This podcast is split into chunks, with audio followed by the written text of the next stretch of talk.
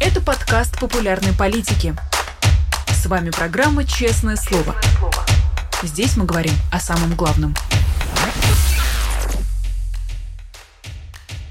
Всем привет! В студии честного слова и канал «Популярная политика» Дмитрий Низовцев. А, значит, в ближайшие 45 минут у нас вот эта самая программа «Честное слово» будет а, в эфире. Разговор с интересным и важным человеком обо всем самом актуальном. Я призываю вас а, присылать вопросы и в платном виде, и в бесплатном. Ставить лайк – это тоже очень хорошая инициатива. Ну, в общем, делайте все то хорошее, что сделать вы можете, и насколько позволяет вам сила возможности и сила воли. А у нас в гостях Федор Крашенинников, регулярный наш гость, и большой Большое спасибо, Федор, что в очередной раз подключился. Да, доброе утро, здравствуйте.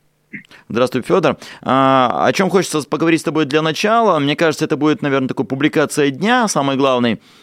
Это написано было на английском языке, но вот ее пересказывают многие на русском, а, про Патрушева, а, про то, что он сыграл ключевую роль в убийстве Пригожина. Там дается много э, деталей интересных и про участие, возможно, Казахстана, а, и про вообще отношение Патрушева к Пригожину. Но вот на твой взгляд, я давно ношусь с этим вопросом, а какова роль сейчас Патрушева? То есть, может быть, мы преувеличиваем его значение, может, на самом деле это такой отставной, на самом деле, человек и свадебный генерал, или все-таки такой влиятельный силовик, на твой взгляд, а какую роль он играет сейчас вообще в этой путинской такой пирамиде? Ну, вообще мы находимся сейчас в очень тяжелом положении, которое сопоставимо э, с людьми, которые пытались оценить расстановку сил на Советском Олимпе, например, там, в начале 80-х годов, или даже, может быть, людей, которые в 52 году анализировали, кто же там вокруг Сталина есть кто. Да? Потому что э, реально никаких фактов нет. Я пробежал публикацию, меня как раз детали очень сильно смутили. Вот эти все разговоры, кто, кто что слышал в кабинете Путина, кто кому что сказал в личных беседах. Я не очень представляю, как физически могут существовать такие источники Wall Street Journal, и чтобы с ними ничего не случилось, потому что круг общения Путина очень узкий, и это, что называется, из серии источники профессора Соловья. Любого, кто сливает такую конфиденциальную информацию, очень легко вычислить и нейтрализовать. В этом нет ничего сложного. Это элементарно. Кто присутствовал при разговоре? Такие-то люди. Значит, кто-то из них слил все это куда-то. Правильно? Э, учитывая паранойю Путина, я думаю, что это плохо бы кончилось для уважаемых источников. Поэтому не знаю, откуда у вот конкретно все эти сладкие вкусные детали, было бы любопытно узнать. А, но я не готов э, вот прям так поверить, что все так. Про то, что э, с Патрушевым на самом деле на Западе наблюдатели очень много, что называется, носятся, э, потому что э, есть мнение, что он действительно очень важный человек. Мне по этому поводу сложно что-то сказать. Я, в отличие от там, условных там, некоторых людей, не склонен рассказывать сказки, что у меня есть какие-то источники в Кремле, которые мне прямо рассказывают, а что там происходит каждый утро и в каком состоянии Путин. Я про это ничего не знаю, честно про это говорю. Фактов про то, что Патрушев очень важный, достаточно много. Это человек действительно из старой колоды, а Путин с ним давно. Он э, делает много публичных заявлений, занимает важные должности и так далее. У него сын работает в правительстве, вот сейчас яйцами занимается, судя по новостям. А, то есть он такой, как бы не просто сам по себе человек, у него есть свой большой план, и ему даже Путин позволил своего сына куда-то запускать. И мне даже несколько раз спрашивали разные люди здесь, кстати, Европа, а, а не сын ли Патрушева преемник Путина? Mm. Что я по этому поводу на самом деле думаю, что все может быть. Может быть, действительно, и Патрушев влиятельный человек. Может быть, насчет преемника я вообще не готов обсуждать. Но вот как раз насчет кейса Пригорина, тут у меня нет уверенности, что у него был враг именно э, самый Патрушев, и он от него избавился. Врагов Пригожин себе нажил очень много. Э, и первым главным его врагом на последнем этапе его карьеры стал Путин. Вот уж страшнее Путина врагов как бы не представишь, если ты находишься в России. Да? Э, как, каким образом Патрушев сам мог провернуть всю эту операцию по устранению Пригожина без участия других людей, не очень себе представляю. Я думаю, что к моменту вот этого мятежа Пригожины были уже недовольны и Шойгу с Герасимовым, которых он постоянно поливал. Я думаю, что и спецслужбы. Э, в общем, там такой был пул недовольных, что, собственно, когда Путин окончательно понял, что его выдвижение с Пригожин плохо себя ведет, скорее всего, он и дал отмашку. То есть я не представляю себе ситуацию, что вот Патрушев решил избавиться от Пригожина, это прям его была инициатива, его война, он все это сделал, а Путин такой, ой, жалко, Женю сбили ракеты, какая жалость. Да? Ну, вот в это я не очень верю, поэтому давайте э, не будем ставить под сомнение уважаемую газету и источники, просто э, примем к сведению эту версию и будем спокойно жить дальше, потому что в практическом смысле на ровном счетом ничего не меняет. А ну, то есть, нашей партии не имеет. То есть, э, если кто-то имел отношение к этой операции, то на, на уровне исполнителя, да, и организатора, а инициатор мог быть ровно один, и а, как поставщик этой идеи, что надо глушить э, Пригожина, мог быть только один, и мы его имя все знаем. Ну, я нет, нет, я как раз таки говорю, что не один. Эту идею могли как раз Путину транслировать очень широкий круг чиновников, силовиков и даже пропагандистов, недовольных усилиями Пономарева, это, господи, Пригожин. Mm. А, а вот как раз решение ликвидации да. или отмашки вот так мог дать только Путин.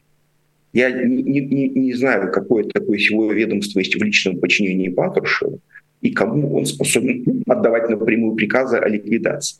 Он не возглавляет никакое конкретное силовое ведомство, где вот такие вот люди в погонах, которые дают под козырек и идут исполнять. Такие ведомства у нас возглавляет господин Портников, господин Шойгу а, и еще другие люди, и ни один из которых не Патрушев. Поэтому я к тому, что вот именно как раз персонализация э, Патрушева как человека, который избавился от Пригожина, мне кажется довольно странноватой. И врагов у Пригожина было много, и ресурс Патрушева огромен политический, но вот насчет того, что у него есть какая-то личная спецслужба, которая по его приказу, минуя Путина, кого-то там способна ликвидировать, ну, чтобы говорить, что это вот прям лично Патрушев. Вот в этом, в этом я позволю себе усомниться. Угу.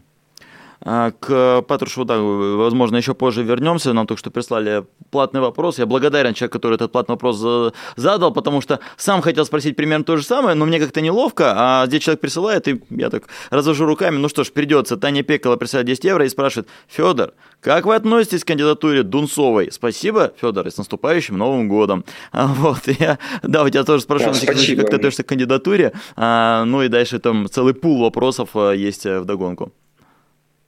Я на самом деле спокойно отношусь и позитивно скорее к этой кандидатуре. Это действительно низовая инициатива. Я посмотрел, что там вокруг нее происходит, кто этим занимается. Э, это, конечно, не похоже на какой-то какой-то экспромт и не похоже на спецоперацию каких-то там э, старых, так сказать, зуров оппозиции. Э, то, что много людей мобилизовалось и занимается помощью ей в России прежде всего, даже и по эту сторону. Я не говорю про каких-то, опять же, монстров оппозиции, да, или лидеров, как, самоназначенных или реальных. Я говорю о том, что я знаю много реальных активистов, которые включились в эту кампанию, пытаются что-то сделать. Это все очень хорошо, потому что любая кампания против Путина и в поддержку оппозиционного кандидата гораздо лучше, чем ничего. Но и если бы каким-то чудом, я не знаю, какое-то чудо случилось, что Дунцова оказалась в списке, ну вот ее внесли в список, то я бы даже, может быть, э, наступил на гору собственной песни, дошел до посольства Российской Федерации в Брюсселе и проголосовал за нее. Но если к тому времени у меня будет еще юридическая возможность это сделать. Да? Но для меня проблемный момент — это момент регистрации кандидата. То есть вся вообще избирательная система э, фальсифицирована не на уровне подсчета голосов. Многие этого не понимают. Она фальсифицирована еще на уровне регистрации кандидата. Вот мы помним кейс Навального, недавно тут все постили фоточки о движении Навального, я тоже участвовал в движении Навального. Uh-huh. Он провел блестящую кампанию, ездил по России, его выдвинули. Но его что сделали? Не зарегистрировали. Ну, просто нет и все. Особенно э, проблематична регистрация по подписям, как мы понимаем. То есть можно собрать идеальнейшие подписи, прям идеальные, принести их всех в избирательную комиссию, а избирательная комиссия скажет, подписи очень плохие.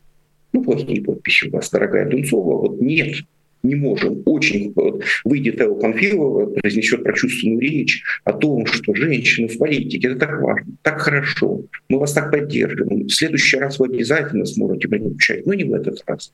Потому что подписи у вас никуда не годятся. Вот я вот вижу именно на стадии регистрации главную проблему, потому что решение регистрации кандидатов на выборы принимает, э, собственно, один человек. Это Путин. Он в ручном режиме отбирает тех людей, с кем он готов э, участвовать э, в спаренных выборах. И надо сказать, что Путин, э, он учится на чужих ошибках. А ошибка господина Лукашенко, когда он зарегистрировал Тихановскую, ему, я так понимаю, известно в деталях. И он наблюдал за всем этим, и Лукашенко к нему ездил плакаться там. То есть он знает всю эту историю очень подробно. И он не, не из таких людей, чтобы наступать на чужие корабли, видя, чем они для него кончились. Поэтому я думаю, что компанию Дунцовой надо поддерживать. Я призываю всех, кто находится в России, если вы что-то можете сделать, сделайте это. Э, я, безусловно, не буду вот вызывать какой-то шквал, говорить, вот, никто не хочет, да ничего. Я готов за нее и агитировать, и даже проголосовать, если она будет зарегистрирована. Но вот преодоление рубежа регистрации вызывает у меня, как у, э, скажем, скептичного наблюдателя, скорее даже широко осведомленного о том, вообще устроено в России, большие вопросы. Ну, не смотри, к ней, да, мы... а к системе. Да, э, хочется сравнивать действительно ее с Тихановской и об этом тоже говорить, но в то же время, кто такая Тихановская? Это жена популярного э, в Беларуси в то время блогера Сергея Тихановского, которого действительно смотрели, которого узнавали, и когда он сказал, что выдвигается, люди выстроились в большие очереди для того, чтобы поставить подписи за а, него. Здесь Дунцова, про которую, ну, в отличие от тебя, я не знал такую фамилию еще где-то месяц назад. И, а сейчас, несмотря на то, что она популярна на Ютубе и там популярна, не знаю, в Твиттере где-то и какой-то там тусовочке, а, не то, чтобы у нее там супер узнаваемость. То есть ее, наверное, можно как-то допускать, и вряд ли будут очереди в России, а, где люди там будут стоять, чтобы там поставить 70,5 тысяч подписей в регионе и собрать 300 тысяч подписей вообще. Может быть, она безопасна на самом деле, кандидата, ее спокойно можно допускать. Ну, я не против проведения каких-либо прямых параллелей с Тихановской, там была совершенно другая гораздо более сложная история. Я вот как раз планирую себя на канале побеседовать с белорусским экспертом, который лично наблюдал все это с самого начала. То, что у нас вот это бродячее, я не говорю про тебя, да, но вот это вот условно пересказ белорусских событий русскоязычным твиттером, он никуда не годится в плане того, что там упускаются очень много важных обстоятельств, которые сыграли свою роль. Я не про это. Совершенно не важно, что Дунцова не жена известного блогера, и ее никто не знает она темная лошадка какая-то. А учитывая, что все остальные участники выборов, они известны и никому не интересны, то любая темная лошадка, которая появляется, во-первых, она женщина, это сразу mm-hmm. привлекает к ней женский электорат. Во-вторых, э, компания на то и компания, что если ее зарегистрируют, э, всем станет более-менее интересно, кто она такая люди начнут гуглить, искать информацию. То есть я к тому говорю, что э, ее никто не знает, это в ее случае плюс, а не минус. Это гораздо лучше, чем Слуцкий, о котором тоже никто не знает, но когда узнают, ужаснутся. Да? А, условно говоря, Харитонова тоже никто не знает. Ну и что? Или там какого-нибудь этого нового людя. То есть ее проблема не в том, что ее никто не знает. Ее проблема в том, что она э, незапланированный персонаж в этой истории. У них был запланированный кремлевский либерал. Это надежда.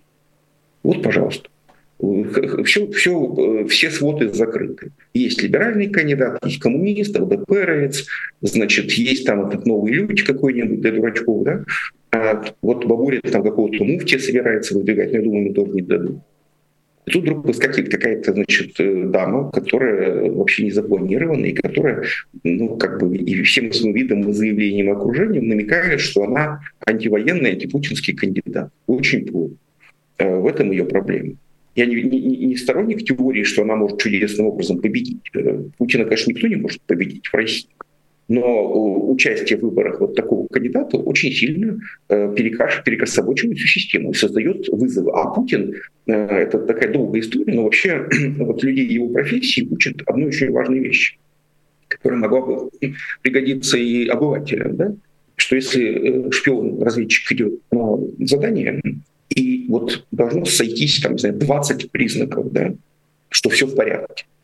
Если хоть один не сходится, явка считается провальной, да, надо уходить, потому что значит что-то не то, пошел не туда. И вот Путин, он такой человек. И тут не важно, есть у нее шанс победить, нет. Она вносит какой-то хаос в систему. Она непонятная, так сказать, непонятная единица в этом уравнении. Поэтому, скорее всего, Путин примет решение просто ее не допускать. Насчет сбора подписей, 300 тысяч подписей сейчас при современных коммуникациях собрать-то можно. Mm. Проблема не в том, чтобы их собрать. Проблема в том, что их ведь придется отнести Эле Панфилову. А там, э, как бы, мы же про нее все знаем, про эту дамочку. А, да, э, я сделаю два маленьких примечания, пока ты отпиваешь утренний кофе. А, во-первых, да, там Федор упомянул про Бабурина, который кого-то выдвигает. Кто не помнит, в 2018 году был такой полузабытый полунационалист Бабурина, ему тогда дали выдвинуться, он набрал 66 Э, десятых одного процента, а сейчас он выдвигает э, от своей партии э, представителя центрального муфтията Анара Рамазанова. Это такая, видимо, и такая постирония какая-то бабуринская, будучи националистом, он выдвигает. Во-вторых, что хотелось тебе сказать, мне кажется, мне надо тебе, оформи, тебе надо оформить патент на вот это выражение «новый людь». По-моему, ты единственный, кто его употребляет. У тебя каждый раз это смачно получается и в телеграм-канале, и а, вживую тоже. А что касается а, Я Дунцовой... Его, называйте все его так. Да, новый лють это очень... новым людям. Да. А, что касается еще немножко там про Дунцову поговорим. А, ее же пытаются, да, насколько я понимаю, а, пусть не обижается Михаил Борисович, сейчас на нас смотрит, ее пытаются запачкать Ходорковским, и ее пытаются с одной стороны, а с другой стороны ее пытаются там сказать, что она вела какой-то там паблик, который наоборот репостит Министерство обороны, и, и вот она какая-то такая, такая плохая. Я так понимаю, что очень просто можно в современных условиях человека чем-то дискредитировать, то есть если либерал и там показать, что он кому-то там репостил. Если человек а, действительно там а, не либерал, то как раз его, а, чтобы отвратить каких-то патриотические движения, сказать, что он сотрудничал с Ходорковским. Это предотвращает вообще какую-то опасность, что он соберет какие-то подписи. Ты не думаешь, что вот на, на, на этом уровне удастся как-то побороть, каким бы новым человеком она ни была, хоть ты там трижды она женщина? Ну нет, я еще раз говорю, что собрать подписи 300 тысяч ее команда сможет. Mm. В этом как бы вот физически собрать подписи, если, э, если опять же есть должны счет открыть, еще тут. Ну, тут же есть еще несколько шагов до этого. Пока они, они провели собрание, зарегистрировали, там ведь уже давят нотариусы. У них первое, что они могут сделать, сейчас каким-то придраться к чему-нибудь и сказать, вы знаете, незаконное выдвижение, вы чуть неправильно сделали. Э, потом может, могут пойти еще какие-то истории. Могут признать ее иноагентом. А что? Mm. У нас он признают списками людей иноагентами, и ничего потом не докажешь. Признать ее экстремиста, да что угодно, кем угодно ее можно признать. То есть у них еще есть до момента э, сбора подписей несколько возможностей. А, а самое главное, что, э, повторюсь, ключевая зона – это регистрация кандидата. И это чистый произвол. Поэтому дискредитировать ее будут, и ты совершенно правильно говоришь, ее дискредитируют в обе стороны. Для внутреннего потребителя они ее связывают с Михаилом Борисовичем Ходорковским, который в их вселенной это какое-то абсолютное зло.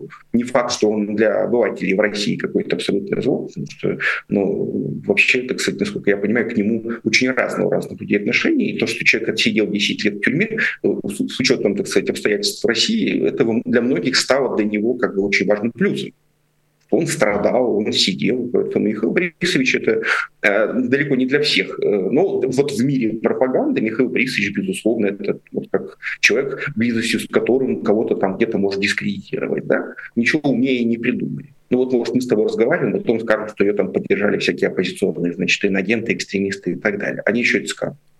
Вот. А, а для подкинуть, условно говоря, украинцам, радикальным либералам идеи, что она ватница и на самом деле там за войну и за Путин, тут благодатное дело.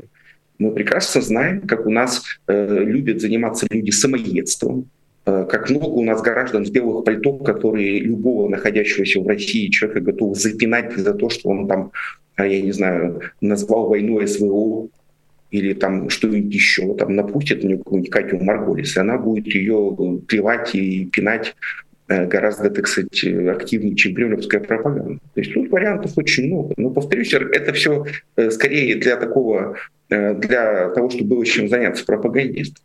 В юридическом смысле, еще раз скажу, мне кажется, с этой уже можно и уйти, что в юридическом смысле ключевое решение – это регистрация или не регистрация ее именно как кандидата в президент, а не как группы.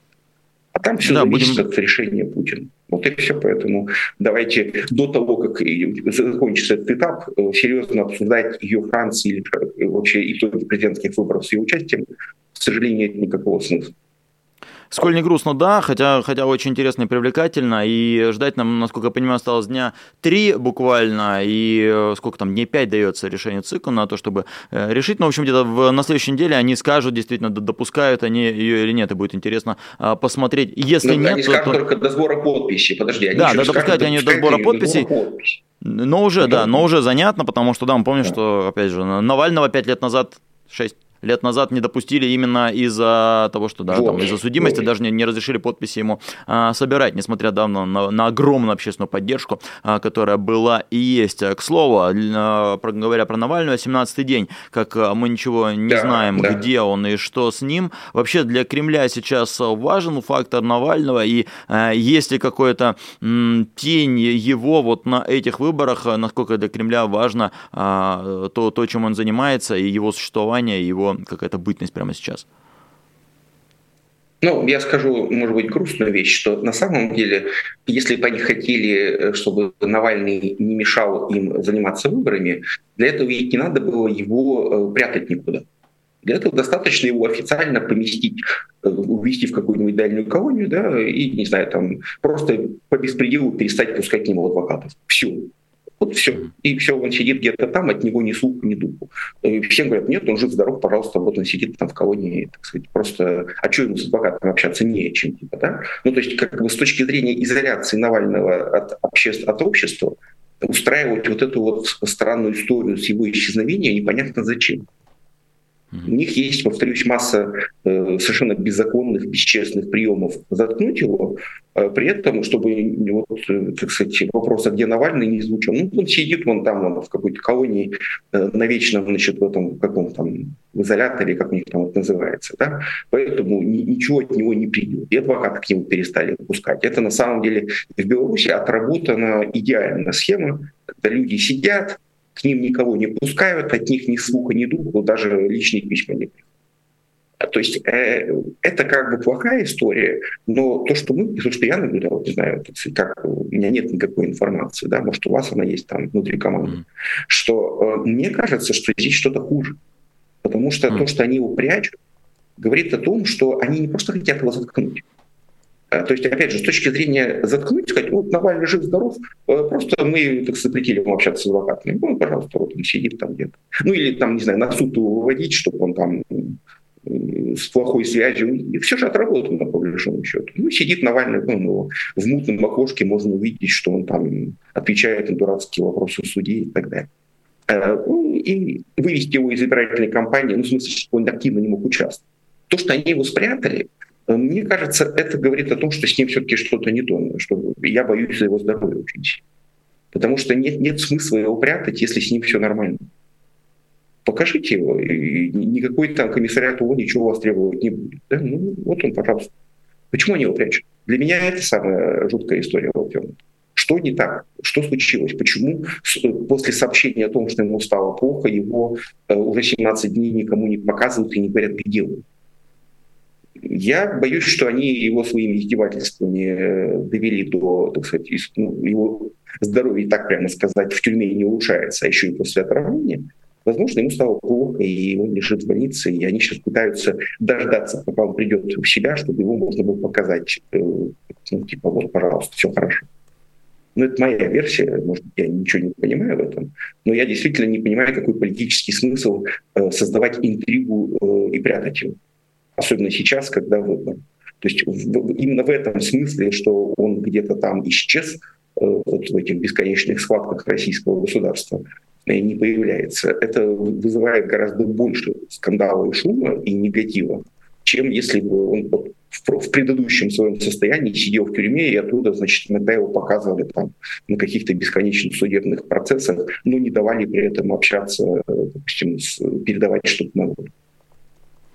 А, я бы, да, остановил тебя и сказал, не, не говори, что на, все настолько плохо, но действительно лучше говорить так, что мы не знаем, какое он состояние, но может быть самое ужасное, Конечно. чем говорить, как, как да, некоторые э, добрые души, которые там писали, узнали информацию про Алексея, на самом деле там он а, по информации таких-то там куда-то отправлен, или он там в больничке лежит, не знаю, там с насморком, вот, лучше, да, действительно, друзья, держите в голове, что вполне может быть с ним сейчас все что угодно, и только там э, ФСИН знает, или Если он лежал в больничке с насморком, какому-нибудь помойному каналу слили бы съемочки, как он с насморком лежит в больничке, понимаете? Угу. У них да. отважено все это идеально. У них есть куча помойных каналов, куча всяких людей, вот, которые добрые люди, э, помните, бегали и говорили, ой, да что вы беспокоитесь, о, его куда-то там везут. Или там все вообще нормально, нечего переживать. У них есть через кого слить э, все, что им хотелось бы слить, но, очевидно, вот ничего такого, кроме каких-то ничем не подтверждаемых э, сообщений он там или он сям, они представить не могут. Вот это меня действительно тревожит. Mm-hmm. Да, э, здесь я согласен, что тревожно, да, и 17 дней действительно нет э, информации никакой, у нашей команды, да, какой-то дополнительной информации нет, мы наоборот, да, у нас есть э, email, друзья, если у кого-то какая-то там дополнительная информация есть, даже согласны заплатить какой-то выкуп за эту самую информацию, так что пишите, есть секретный email Иван Наждан, секретный в смысле, что защищенный на протоне. А о чем тебя еще хотела спросить на этой неделе, вот на этой неделе мы выпустили фильм про историю российского протеста, я был одним из его авторов, прав. И вот э, пока делал его, э, там поразительно, ну, люди, которые смотрели его, говорят, слушайте, получается вывод такой, что э, в России не особенно выходят за какие-то гражданские свободы, а скорее выходят там за какую-то социалку, вот у нас там пенсия, вот у нас там монетизация льгот, у нас там чего-то нас лишают, а вот за то, чтобы там выходить за свободу слова, так люди обычно не делают. Насколько ты согласен с этим или не согласен? Вот чему нас учит история за последние 23 года, за что что люди готовы выходить, а за что нет? Ну, вообще, давайте скажем честно, э, это какое-то идеалистическое представление, что где-то существует миллион, в какой-то стране есть миллионы людей, э, которые подрываются и выходят протестовать за какие-то абстрактные красивые лозунги. Mm-hmm. Но это неправда на самом деле. Э, протестуют за какую-то вот абстрактную свободу, за какие-то абстрактные вот ценности очень немногие это прямо пикеты какие-то единичные, да? А, даже то, что вот мы знаем, там, когда во Франции выходят огромные демонстрации, там всегда есть какой-то практический компонент. То есть есть какая-то практическая цель, которая вот людей вывела на улицы, они под лозунгами, но они знают, почему они вышли. В России все то же самое. Э, вот у нас были протесты в Екатеринбурге в 2019 году против строительства храма в центре дома. Они специально, и в том числе я говорю, что не надо их переводить в стадию антипутинского протеста в тот момент, потому что цель, достичь цели э, сохранить, вот решить проблему гораздо важнее, чем стать красивую позу, если мы говорим о каких-то практических вопросах. Да? А, потому что как только протест переходит в политическую стадию, приходил в России, сейчас уже все изменилось, власть у него падала забрала. То есть вот пока вы говорите там, мы не хотим свалки рядом с нашим городом, протестуете, Власть, значит, она как-то вокруг топчется, э, провокации устраивает. Но в целом, э, пока не звучит лозунг «Давай Путина», они готовы идти на переговоры и на уступки. Как только звучит лозунг политический, э, у власти падает забрал. Она становится безжалостной. Это, в принципе, все более-менее поняли. Обыватель уже давно, обыватели они очень чувствительны к этому. И поэтому все как бы для себя так объясняют, что если что, я вышел на протест по конкретному поводу.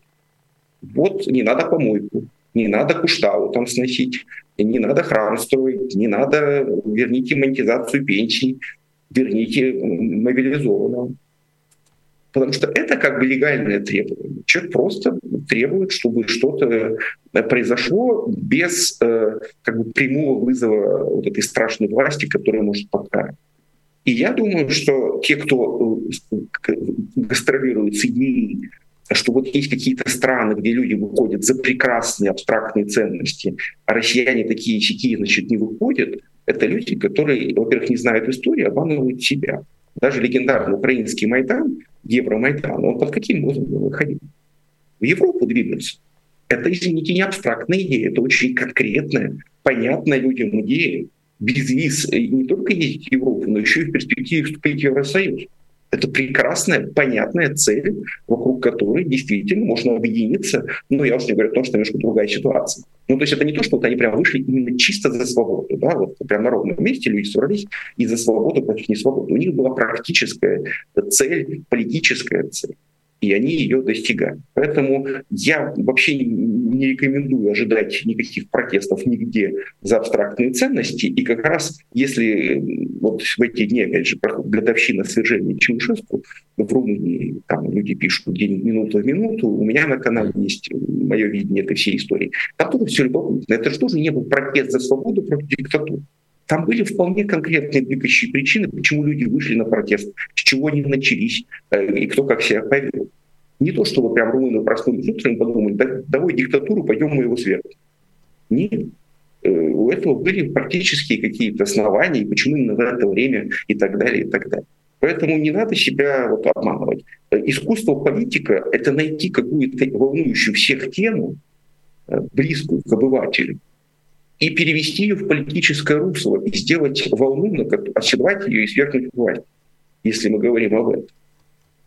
Но это не может быть э, лозунг за, за нашу вашу свободу, э, и под него миллионы выше.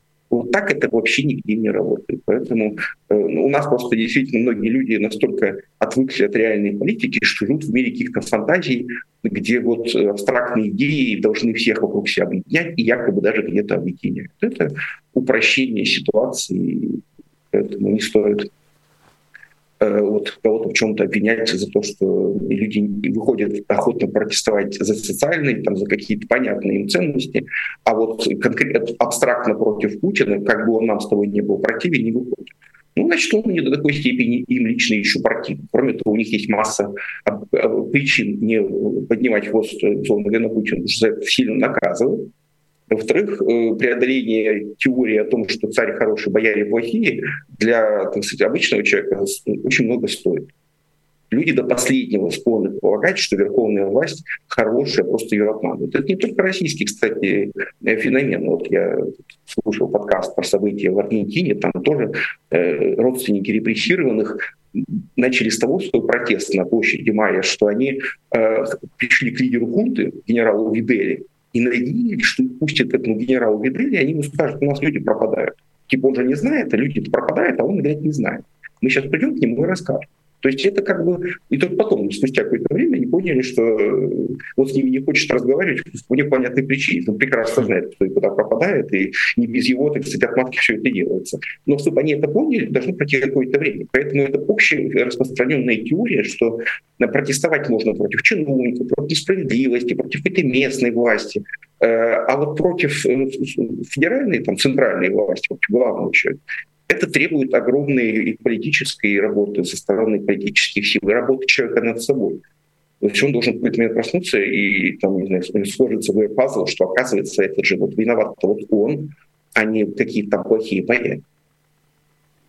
А вот э, тоже продолжение к вопросу о том, э, откуда протест есть. Он, в принципе, сейчас... Э, ты считаешь, что он прогнозируемый или абсолютно, может быть, спонтанный, потому что когда мы с Волковым говорили, он говорит, тут поразительная штука, 2017 год был первый раз, когда как-то про протест удалось э, сказать, куда выходим и где, но до этого э, спрогнозировать, где громыхнет, э, не, никогда не было возможно. Возможно ли вообще найти, находить какие-то тенденции и прогнозировать, где и как заполыхает? Я думаю, что нет. Я думаю, что как раз 17 год и вот это протестное ралли, которое организовал команда Навального, это был скорее исключение, чем правило. Mm-hmm. Особенно сейчас, э, ведь почему получалось устраивать эти протестные акции? Потому что команда Навального были по всей России сеть сторонников, которые организовывали эти акции. Нельзя организовать э, всероссийскую акцию, не организовывая ее, то есть спонтанно. А давайте по всей России выйдем. Это только наивные люди думают, что так организуются протесты, да, что кто-то должен призвать, и от Владивостока до Калининграда прям все вышли. Нет, это должна быть какая-то сеть э, организаций, штабов, активистов, которые, значит, ведут работу, там, готовятся к этому. Ну, что рассказывать? Все же, ты это знаешь, я это знаю, что никаких, что спонтанность этих протестов, она как бы плод очень долгой работы, да, что он вам не Димон, надо было снять шикарный фильм, и его, mm-hmm. так сказать, так сбросить и так преподать обществу, его там все посмотрели и охренели. Это не, не, не спонтанность, это просто кому-то выгодно делать вид, что все спонтанно. Вот спонтанно все было, это было организовано. Поэтому, собственно, Путин уничтожил все структуры гражданского общества. Я вчера давал интервью украинскому каналу, я им про это говорил, что никакого антивоенного движения в начале войны не могло возникнуть, потому что в 2020-2021 году была проведена большая работа по уничтожению вообще э, любых оппозиционных структур в России, лидеров, прежде всего Навального, чтобы в момент начала войны не было ни лидеров антивоенного движения на свободе или в России, ни структур, которые могут э, объединить людей вокруг антивоенного протеста. Э, то есть как раз бороться с организованным протестом они хорошо научились.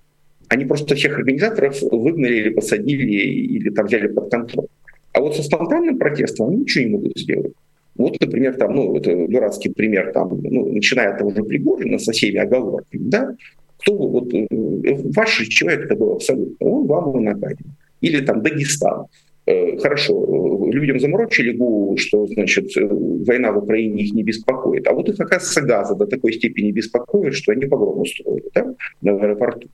И, или там вот эти вот жены ноги. Я не то, что вижу в этом какой-то большой потенциал этого движения, но это показатель того, как неконтролируемо, а, если людей что-то беспокоит, они начинают что-то делать. Поэтому, поэтому если так вот рассуждать о черных лебедях, если случится нечто, Э, что людей по всей России возмутит, там, не знаю, что-то им станет страшно за будущее, они почувствуют, что жизнь стала радикально хуже, они могут вокруг какого-то протеста объединить. Ну, условно говоря, там яйца, это я просто прям совсем шучу, да. Но вот проблема с яйцами стала катастрофической, и яйца стали символом там, протеста, да. Люди там ходят по улицам и, значит, всем говорят, а где яйца, да, куда Путин делает яйца и так далее. То есть э, это пример многих, там даже там революции февраля 17 года, это, хотя это, конечно, было давно в другой среде, но там тоже любопытно, что э, февральской революции предшествовали другие протесты. В Петрограде очень часто проходили акции протеста, люди там что-то требовали, выступали, но это все ничем не кончалось. А вот одна из таких акций взяла и кончилась февральской революцией, свержением царя и так далее. И это было абсолютно неожиданно для элит. Им казалось, что э, радикальные группировки обезглавлены, все сейчас в тюрьмах, все под контролем, э, полная столица войск. Что-то может случиться. А оказалось, может случиться революция. Поэтому э, как раз вот фактор, эм, это очень пугает Путина, я думаю, отсюда все эти свирепости.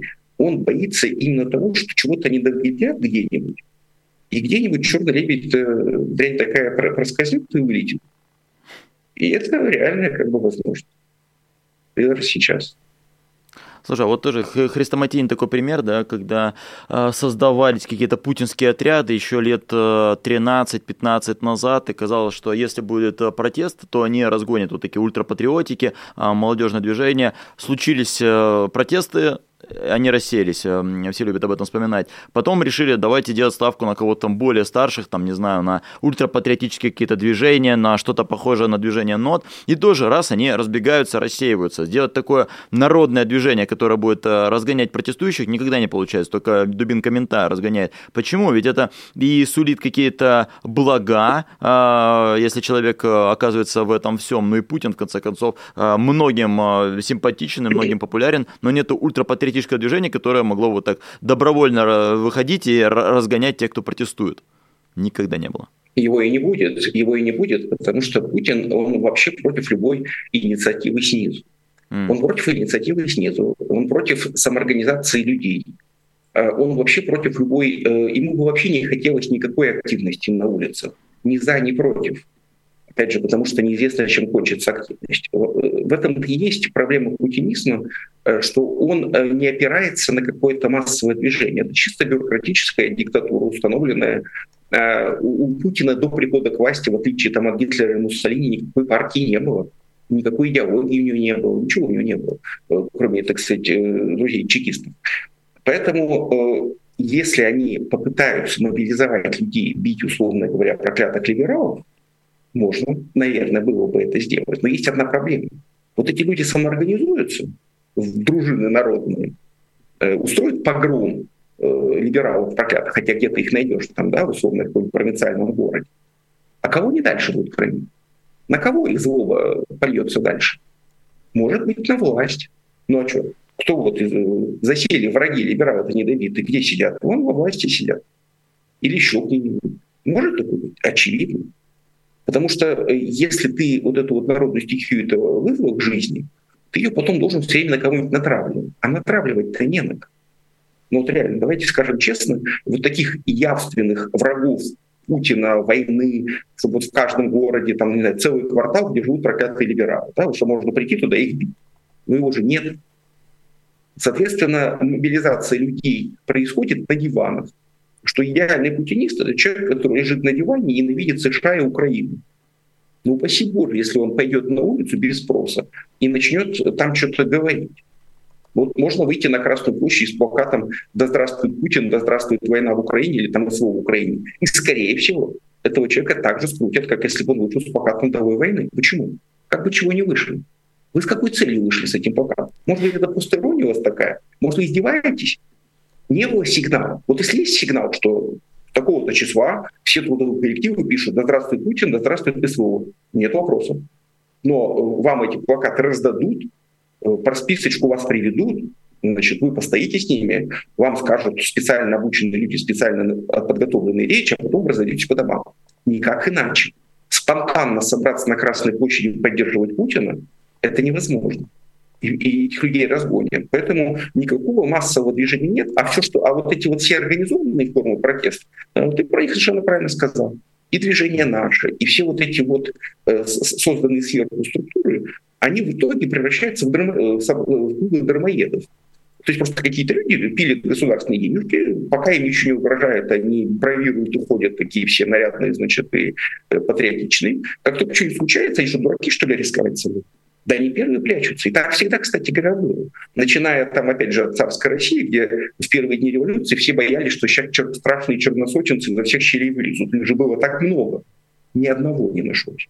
Или, например, там, в той же гитлеровской Германии, где в последние дни войны там Геббельс тратил кучу времени, чтобы создать подпольное нацистское движение, которое будет вести партизанскую борьбу. И ничего не получилось. Потому что пока нацисты были у власти, все были нацистами. А как только нацисты значит, стали проигрывать войну и проиграли, выяснилось, что дурачков, которые готовы там что-то делать, они были. Но это не была какая-то общегерманская сеть сопротивления и даже близко не сопоставима с партизанским движением, которое, с которым боролись сами нацисты в свое время. Почему? Потому что пока ты у власти, э, тебе выгодно, э, ну, каким-то подхалимам выгодно демонстрировать за деньги лояльность власти, пока она власть. Как только у нее начинается проблема, эти люди первые куда-нибудь прячутся. Э, вот и все. А, давай напоследок тебе короткий тоже вопрос задам, если говорить про эти ультрапатриотические движения, вот ну, буквально по 2-3 минуты, вопрос, который тоже давно меня тревожит. А, отряды Путина, вот эти вот а, комические женщины, которые там а, распространяются потом по ТикТоку, по каким-то телеграммам и так далее, это откуда-то сверху создано какой-то м- социум а, или это организация создана снизу, потому что я пытаюсь вглядеться, то есть с одной стороны вроде как троллинг, а с другой стороны непонятно что. У тебя есть ответ, кто это, кто эти люди такие? У меня нет точного ответа, но у меня есть мнение, что вообще путинская пропаганда потому такая эффективная, что э, отчасти, что на самом деле эффективно это верхушка айсберга, что огромное количество людей приходит к администрации президента с завиральными проектами, как они будут славить Путина и бороться с врагами. Они все получают финансирование, воруют эти деньги. Э, а тем, кто эти деньги раздают, им выгодно, чтобы проектов было как можно больше. Часть из этих проектов выстреливает, часть становится более-менее успешной.